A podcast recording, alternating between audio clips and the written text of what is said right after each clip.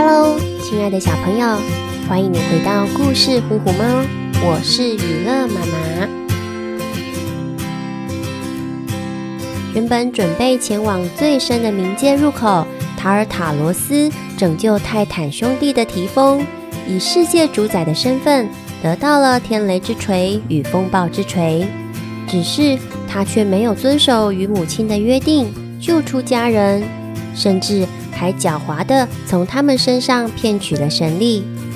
此刻，自私又狂傲的提丰力量变得更加强大。奥林匹斯山上还有谁能制服他呢？世界还有机会回到最初的祥和吗？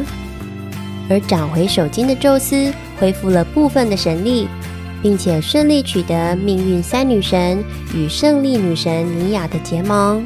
宙斯的重返荣耀之路即将启程。此时出现了正在寻找妹妹菲尼基公主欧罗巴的卡德摩斯。宙斯向他提出条件交换：只要卡德摩斯帮自己找回两项宝物，就能得知欧罗巴公主的下落。只是卡德摩斯会如此轻易同意结盟的邀约吗？另外，已经有第一位挑战者丧命的猜谜大赛，让莉亚有了重大决定。她要阻止其他生命葬送在史芬克斯兄妹手中。究竟过程中会出现什么样精彩绝伦的谜语对决呢？准备好了吗？跟着雨乐妈妈一起在故事里飞翔喽！看着眼前残弱不堪、双腿已成残废的宙斯，卡德摩斯轻视地说：“哈哈哈，太可笑了！你这副狼狈模样，连行走都需要他人搀扶，怎么可能是智慧永无止境的王者宙斯呢？他可是至高无上、无人可取代的宇宙主宰呢！”宙斯苦笑着回答：“ 卡德摩斯。”你这是抬举我，还是耻笑我呢？人有失足，马有失蹄。更古以来，在神勇无敌的神，也都曾有落难的时候啊。我在与提丰对战以后，双脚至今仍无法恢复神力，现在正在重返荣耀的路上。如果聪明又机灵的你愿意助我一臂之力，取回两项宝物，我的脚筋和天雷之锤，我将告诉你欧罗巴公主的下落，并给你双重报酬。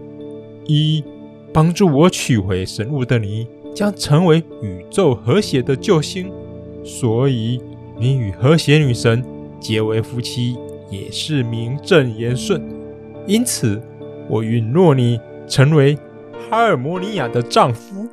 第二，我将赐予你一份至高无上的荣耀，在你与哈尔摩尼亚的婚礼上，我会带领所有奥林匹斯众神列席，给予祝福。卡德摩斯惊喜万分地瞪大着眼，不可置信地问：“你是指战神阿瑞斯和艾弗罗黛蒂的女儿协和女神哈尔摩尼亚？”宙斯说。哈哈，看来你心动了呢。现在就化身为牧羊人，用那牧神的魔法之笛，吹奏出迷幻而魅惑的音乐，来拯救我这个宇宙的牧人——奥林匹斯山的主宰吧！一旁的赫米士马上从袋子里拿出神奇的魔笛，交给了卡德摩斯，并解释着。潘迪之所以有神奇的魔力，是由于我的儿子牧神潘，他爱上了仙女希林克斯。只是希林克斯热爱打猎与自由，立誓终身不嫁。爱得发狂的潘并不死心，用尽所有方法向她求爱。受不了死缠烂打的希林克斯，决定逃走。他不断奔跑。企图摆脱潘的纠缠，只是痴情的潘在后面紧追不舍，眼看着就要追上了。屋漏偏逢连夜雨，眼前的道路竟然被一条大河给阻断了。无计可施的希林克斯便向河神祈祷，请求庇护。河神听到了他的求助，便在潘将抱住希林克斯的瞬间，将它变成了一株柔韧的芦苇。牧神潘为此伤心欲绝，不愿与心爱的女神分离。他割下芦管，制成乐器，吹奏成哀伤的旋律，以寻求安慰。用他迷人的声音来治愈失恋的痛苦。哎，这真是一个悲惨的爱情故事，一个永远爱不到，一个永远躲不掉啊！欧里斯感叹着。卡德摩斯收下潘迪以后，便向宙斯说道：“宇宙的牧人，宙斯，我相信你说的一切。好的。”我接受你的提议，在寻找到提丰的下个招吞出生的清晨，我将吹奏牧神之笛，完成你所交代的任务。但请你也要信守承诺。像是吃了定心丸的宙斯，随即向卡德摩斯说：“我是宇宙的主宰，当然说到做到。聪明有才华的卡德摩斯，现在。”就让诸神的信差赫敏士将你缩小，放进他的袋子里。我们要出发寻找提丰，并用这牧神之笛的美妙旋律迷惑他的灵魂。各位，重返荣耀之路即将启程，让世界恢复原本的宁静与祥和吧。卡德摩斯点点头，表示同意，便依照赫米士的指示。让他将自己缩小放进袋子里。万事俱备，静待时机的宙斯遥望着奥林匹斯山，慷慨激昂地说：“赫米士，欧里思，我所需要的人员已全部到位，现在是该夺回一切了。”此时此刻，另一场风暴正悄悄来临，立于宇宙之巅的泰坦提丰。手持风暴之锤和天雷之锤，不停挥舞着。他在天空中划过一道又一道的雷电，海面上出现了一个个台风，陆地上形成一个个飓风。在台风、飓风与雷电不断狂飙怒吼之下，混沌的暗黑之力铺天盖地压倒了宇宙间的光明。泰坦提丰在两项神器的助阵之下。让混乱、失序和暴力占了上风，秩序和和谐如今已荡然无存。就这样，提丰已连续挥舞着两大神器九天九夜，精疲力竭的他返回奥林匹斯山宫殿里稍作休息。就在耗尽体力的提丰正要进入梦乡之际，耳边突然传来动人无比的美妙音乐。令他不禁凝神谛听。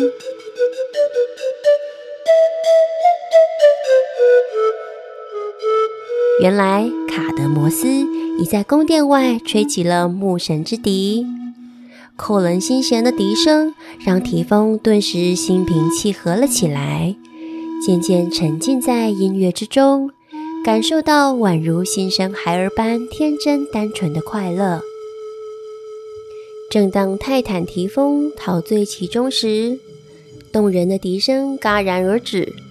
他马上跳下床，跑出了宫殿，急切地寻找美妙音乐的来源。提丰发现，距离宫殿不远处有个手持笛子的牧羊人。他心急地追问：“牧羊人，你刚刚吹的笛声非常动听，让人立刻沉浸在悠扬的乐音里。”通体舒畅，我愿意送你一千个愿望，请你继续为我吹奏美好的旋律。要不，我现在就去掳回智慧女神雅典娜来许配给你。还有还有，也请你答应，在未来担任我和婚姻女神赫拉结婚典礼时的宫廷乐师。装扮成牧羊人的卡德摩斯，佯装毫不在意，慢条斯理的回答：“宇宙最伟大的泰坦，能为您演奏，就是我最大的荣幸。”龙心大悦的提丰满意极了。好，好，好，你真是个识相的牧羊人。那就立即继续为我吹奏更多动听的曲子吧。在卡德摩斯附近的赫米士头戴着双翅头盔，保持隐形的状态，一只手拿着双蛇缠绕的木杖，另一只手则牵着欧里斯，让他也隐身在一旁伺机行动。只是当提丰从宫殿狂奔而出时，赫米士和欧里斯竟从心中涌出莫名的恐惧，他们的心跳加快，冷汗直流，甚至口干舌燥，并感到恶心想吐。其实，赫米士和欧里斯感受到的是实力提升到极致的超级怪物提丰所散发出来的邪恶气息。赫米士不禁担心了起来，提丰身上的气味又变得更浓烈了，强大到令人窒息。父亲大人，该如何打败这只宇宙上最凶猛的怪物呢？我们会赢得这场最重要的战役吗？宇宙间还有机会恢复到希腊众神接管的秩序和和谐状态吗？感到绝望的赫米士笼罩着无限疑惑。哎呀，好痛啊！突然，赫米士大叫了一声。原来，欧里斯也感受到如此可怕又恶心的气息，他的手不停发抖，且冒出了手汗。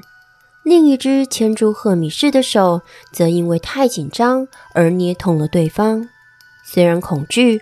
欧里斯仍专注于协助宙斯击退怪物提丰，而绷紧着神经，准备接下来可能面临的紧急状况。赫米士被欧里斯和卡德摩斯如此坚定无比的勇气而感动，他知道现在该继续做的事情就是将命运三女神从口袋里解放出来，让他们隐身去改变提丰的命运。缩短他的寿命。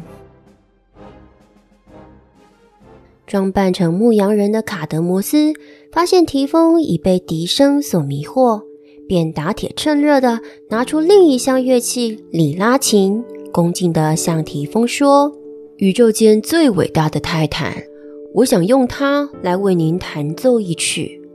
我弹奏里拉琴比吹奏笛子更为动听呢，甚至……”还超越了阿波罗这个音乐之神呢。提丰听了更是好奇。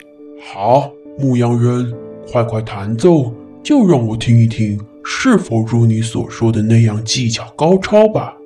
就在提丰准备好好享受这场音乐盛宴之际，卡德摩斯突然露出苦恼的表情，皱着眉说：“伟大的泰坦大人，我很愿意为您演奏。”但可惜的是，还没装上琴弦。提丰笑着说：“哈哈哈，这容易，我现在就去把新的里拉琴给你找来。等我啊！”卡德摩斯惊慌地说：“不，不，伟大的泰坦，世界的王，请您饶恕我。”要用里拉琴弹奏出比音乐之神阿波罗更柔美动听的乐曲，必须必须用神的金剑制成琴弦，才够结实，也才能够发出气势磅礴的音乐啊！但要能得到神的金剑，难如登天呐、那是任谁也没办法办到的事情吧？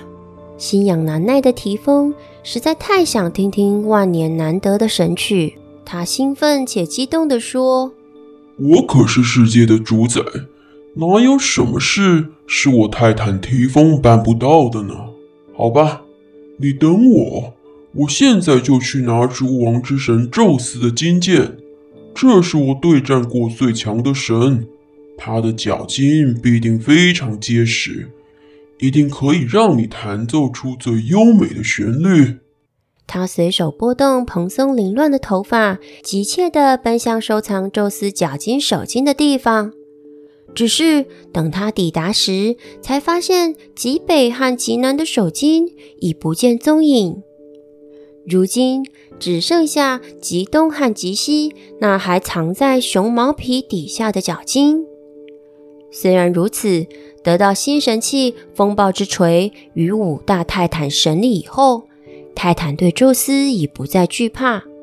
他知道此刻的自己已经所向无敌，现在的他只有一个更大的欲望：再次听到卡德摩斯演奏诱人的音乐。从隐秘的熊毛皮下取得宙斯的角晶以后，他立刻奔回奥林匹斯山，对着假扮牧羊人的卡德摩斯说：“技艺高超的牧羊人，拿去吧，这就是宙斯的金剑。你现在快装上琴弦，我倒要听听那胜过阿波罗的音乐到底有多绝美精彩。”提丰慷慨地赐予这份表示友善的珍贵礼物。卡德摩斯小心翼翼地接下宙斯的脚筋，若有所思地说：“这，这的确是坚韧无比的琴弦材料。我想，一定能弹奏出绝美的旋律。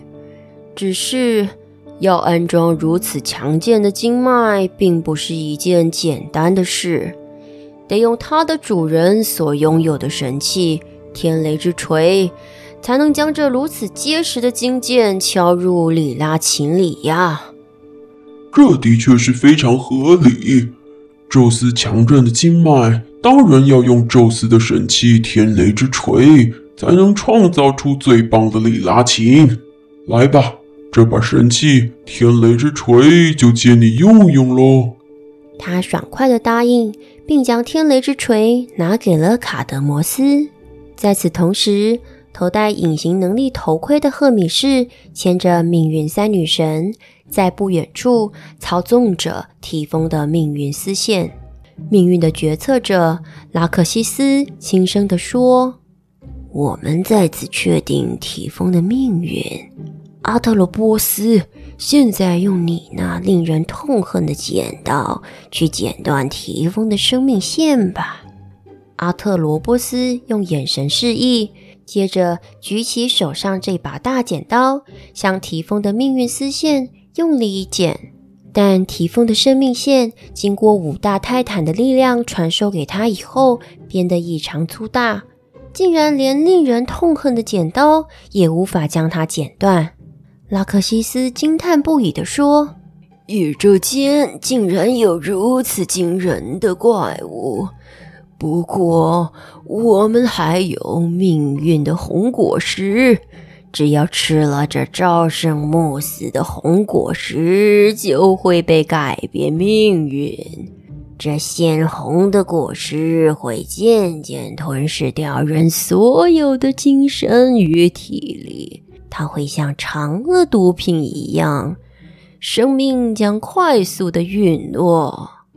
接着，命运三女神将一篮命运红果实交给了卡德摩斯，并在他耳边提醒着：“卡德摩斯，你得想办法让提丰吃下这些果实，如此一来就会改变他的命运。”也许就能够改变整个宇宙的命运啊！卡德摩斯低声回应：“是的，女士，我知道了。”他将整篮鲜艳欲滴的命运红果实顶在头上，双手呈现给提丰：“宇宙间最伟大的泰坦，我在牧羊途中采了一篮子的果实，非常可口美味。”请您边听音乐边享受果实吧。听着优美的音乐，并搭配着甜美的果实，才是世界上最上等的休闲享受呢。提丰得意极了，他大笑说：“好，好，好！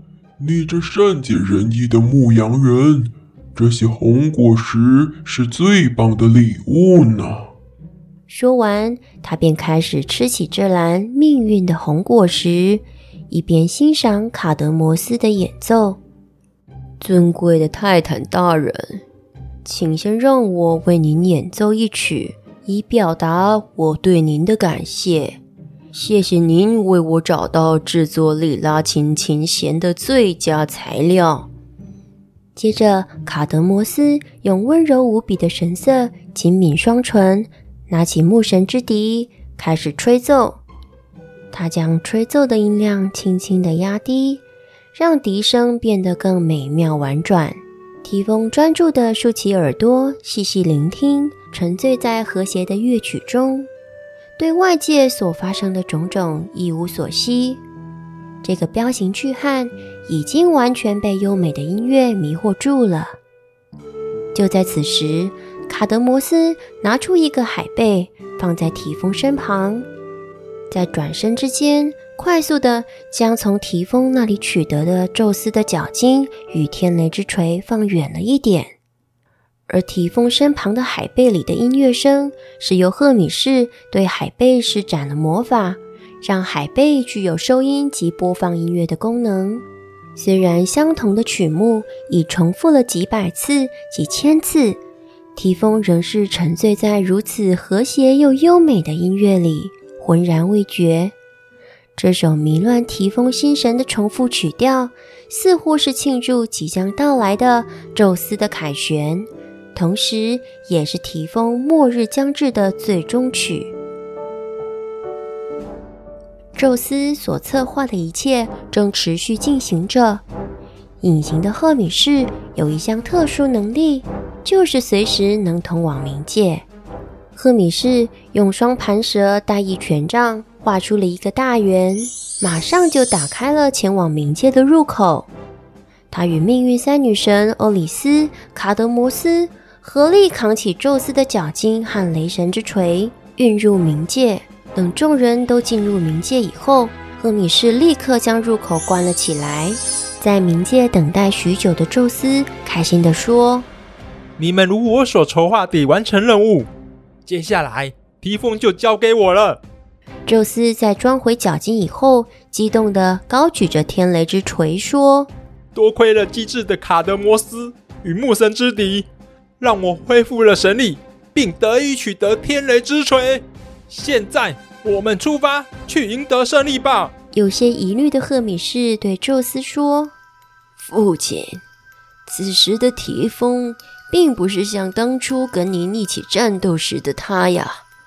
如今提丰身上散发的邪恶气息变得异常可怕，我和欧里斯都感受到前所未有的恐惧呢。”听了赫米士提醒的话语，宙斯闭上了双眼。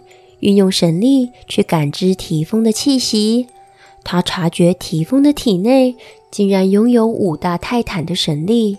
宙斯此时无助的跪地哭喊：“的确如你所说，他果真得到了盖亚送给他的风暴之锤，也吸收了五大泰坦的力量。面对如此强大的泰坦提风，现在的我该如何是好？”宙斯，我亲爱的弟弟，来到我的地盘，怎么没过来跟哥哥打声招呼呢？冥王黑帝斯以洪亮而肃穆的声音说。宙斯抬头望向黑帝斯，沮丧地说：“哥哥，我将对战泰坦中最强大的提丰，面对实力悬殊的战力，我该如何战胜他呢？”黑帝斯慈爱地说：“提丰啊，他前阵子到冥界一游，就已经造成非常大的动荡了。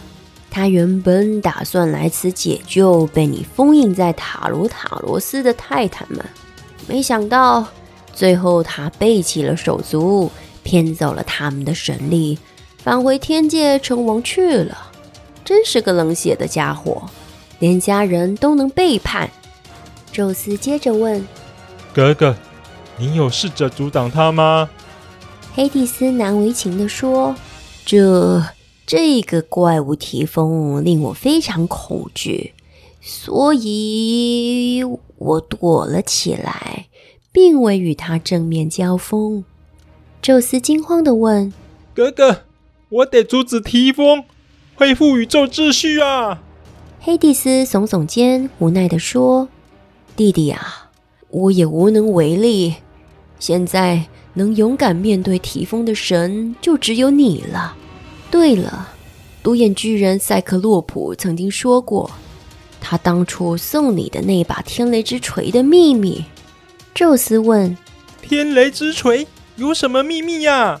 黑帝斯解释着：“独眼巨人赛克洛普曾说过，在他们制作天雷之锤时，是将无形的雷电三大自然力量封印在有形的金属容器里，但是。”天雷之锤真正的力量是在它解封印之后才能够显现。一旦解开封印，那三种无形之力将无限制地爆发它原本的力量，而且无所不在。第一是雷声，它会让敌人失去了听觉；第二是闪电，它会让敌人变瞎；第三是霹雳，它会燃烧与电击敌人。使对方瞬间失去生命。宙斯张大双眼，惊讶地问：“竟有如此强大的隐藏神力蕴含在这天雷之锤里呀！哥哥啊，要如何才能解除天雷之锤的封印呢？”黑帝斯支支吾吾地说：“赛克洛普告诉过我，解开封印的方式是……”要用自己的鲜血唤醒封印在天雷之锤的三大五行之力，然后，宙斯激动地追问：“然后呢？快说啊！也许这就是击败提风唯一的方法了。”黑帝斯为难地点点头，接着说：“然后，神的血会让天雷之锤的闪电印记显现。只要将你的神力灌注到闪电印记内。”三大雷电力量就能从中释放。听完黑帝斯说完解开封印的方法，宙斯没有半点犹豫，立刻咬破食指，鲜红的血液汩汩流出。当天雷之锤的两端布满鲜红，天雷之锤的侧边浮出了金黄色的闪电印记。宙斯兴奋地说：“真的有黄色闪电印记浮现！”接着，他集中所有神力，灌注到这道神秘印记里。他激动的呐喊着：“解放吧，天雷之锤！”奇怪的是，竟一点动静也没有。宙斯依照黑帝斯所说的步骤，持续试了几百次，都一一失败。气喘吁吁的宙斯并不气馁，不断尝试着。突然，他灵机一动地对黑帝斯说。哥哥啊，等等，我会让天雷之锤发出球形雷，接着再将天雷之锤放进威力强大的球形雷里。如此一来，就能把天雷之锤的力量灌进金黄色闪电印记中了。一旁的赫米士等人吃惊极了，因为宙斯竟然决定使出最神秘而美丽，却也最危险的球形雷。这可是比被雷电直击还强上几十倍的伤害呀！宙斯竟然如此勇敢，毫不畏惧。黑帝斯明白，这将对宙斯自己造成极大的伤害。他劝告着：“球形雷伤害的不是只有你的双手，还可能波及全身。弟弟，你别冲动啊！”宙斯毫不迟疑的回答。我已被敌风用天雷之锤打出的之击雷灼烧过全身。既然天雷之锤带来的痛苦我都尝过了，我想这次的球形雷我也一定承受得住。才说完，宙斯便使用最大神力，使天雷之锤发出了一颗球形，是亮白、橘黄、紫与蓝色，球外环绕着有绿色光环的超巨大球形雷。球形雷停在众神眼前，快速旋转，光彩而绚烂。黑迪斯看着眼前的球形雷，兴奋的胸口都快炸裂了。他目不转睛地看着球形雷，又惊又惧地说：“这颗彩色的球形雷我从未见过，竟然如此美丽，又具有强大的威力。稍微碰触到它，一定会造成无法想象的损伤吧。”宙斯强忍着双手被灼伤的刺痛，坚定地拿起天雷之锤，放入巨大的球形雷里。但因为产生的能量实在太强大了，宙斯最后仍是无法忍受激烈的炙热电击，开始痛苦地喊叫。令人难以置信的是，手握天雷之锤的宙斯，竟然竟然被吸入了球形雷里，在众目睽睽之下，巨大的球形雷竟然把宙斯给吞噬掉了。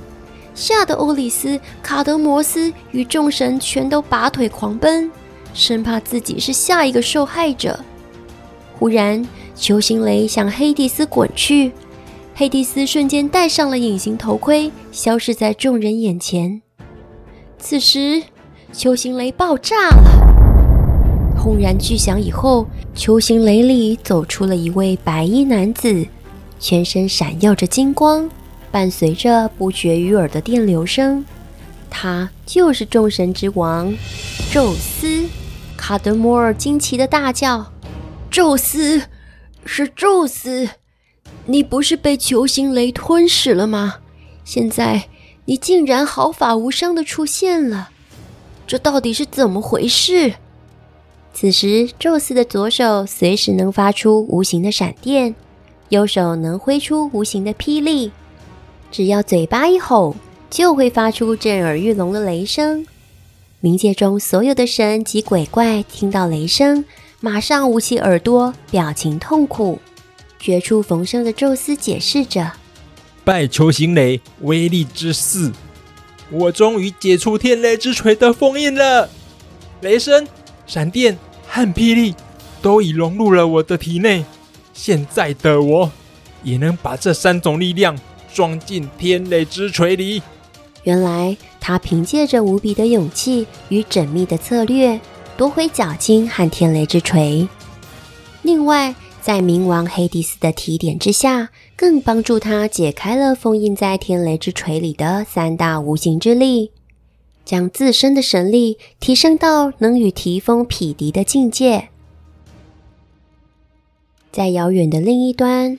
蒂亚因为不忍心再有无辜的生命牺牲，他决定站出来，放手一搏，用自己作为赌注，换取众人的存活。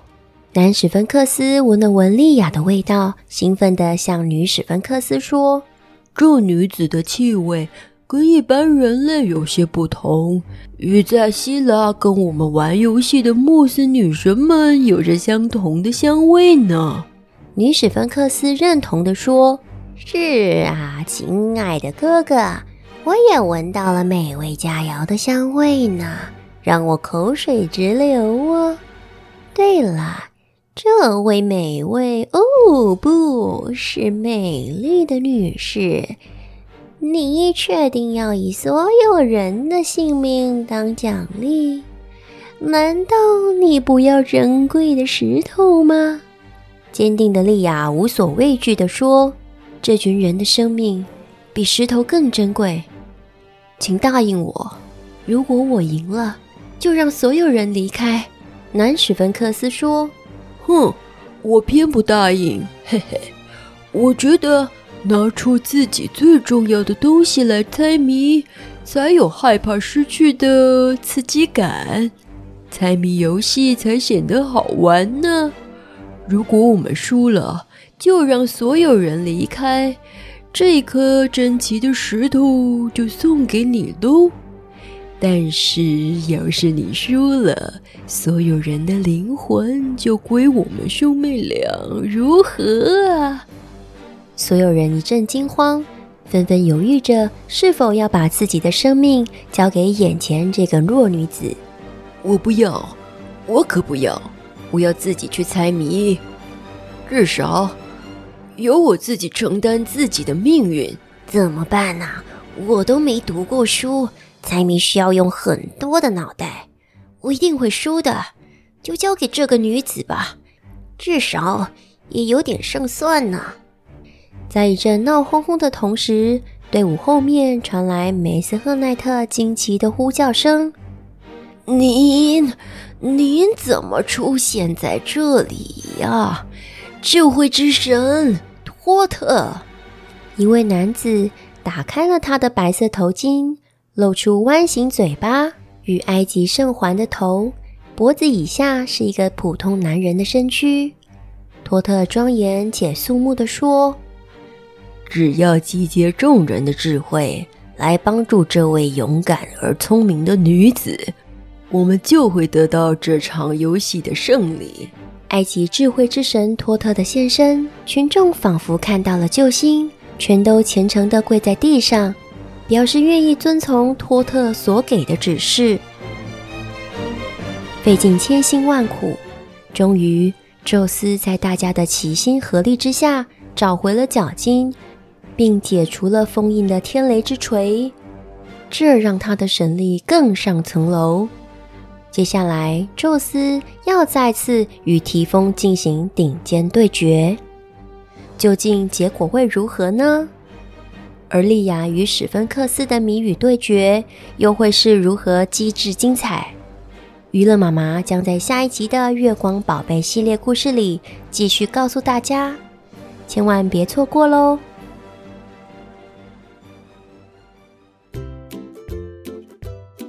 谢谢大家的支持与鼓励。故事虎虎猫已经满一岁喽。在本集的故事最后，我们将一一回复大家的留言。首先是来自 Apple Podcast 的留言，第一位是 Sleep Kiss 五二零，他说：“超棒的故事内容很丰富又很有意义，我们家的小孩听得很开心。谢谢您的鼓励。”我们会继续创作，给大家更棒的故事。第二位是 C.S. 李，他说说故事的声音很温柔，小孩很喜欢，很棒的故事，加油！谢谢您留下的五星评价，很开心您给我们的鼓励和赞美，让我们的心里暖暖的，滋养着我们创作的花园。另外，来自脸书粉丝团的留言，有一位可爱的小柠檬。小柠檬说：“每集的故事都很精彩有趣，谢谢予乐妈妈。”哼，我们也谢谢你的收听哦。小柠檬说：“期待每一集的到来。”他觉得铁锈巨龙和宙斯的配音很风趣、很生动。好奇这是谁配音的？负责配音的是小熊爸爸哦。故事《虎虎猫》里的故事是由小熊爸爸和雨乐妈妈一起进行创作与制作完成的。小熊爸爸要雨乐妈妈在节目中替他谢谢可爱的小柠檬的赞美和鼓励，他会争取更多的机会参与配音，必要的时候就由他来代班主持吧。另外，小柠檬还问了第二个问题：在消防车琪琪故事系列。为什么垃圾车奥利弗受到铁锈巨龙的爆爆玉米粒惩罚时，玉米粒没有加热，为什么也会啵啵啵的变成爆米花呢？那是因为他想帮助消防车琪琪的那一份急切又温暖的热心，在他的体内不断燃烧着，所以肚子也变热了。吃进肚子里的爆裂爆米花也就因此爆开，变成香喷喷的爆米花粒。热心助人会让我们感到无比的开心与快乐哦，就像故事里的奥利弗吃爆米花一样快乐开心。还没听过的小朋友可以去听听看消防车喜喜系列，感受一下助人的快乐与热血哦。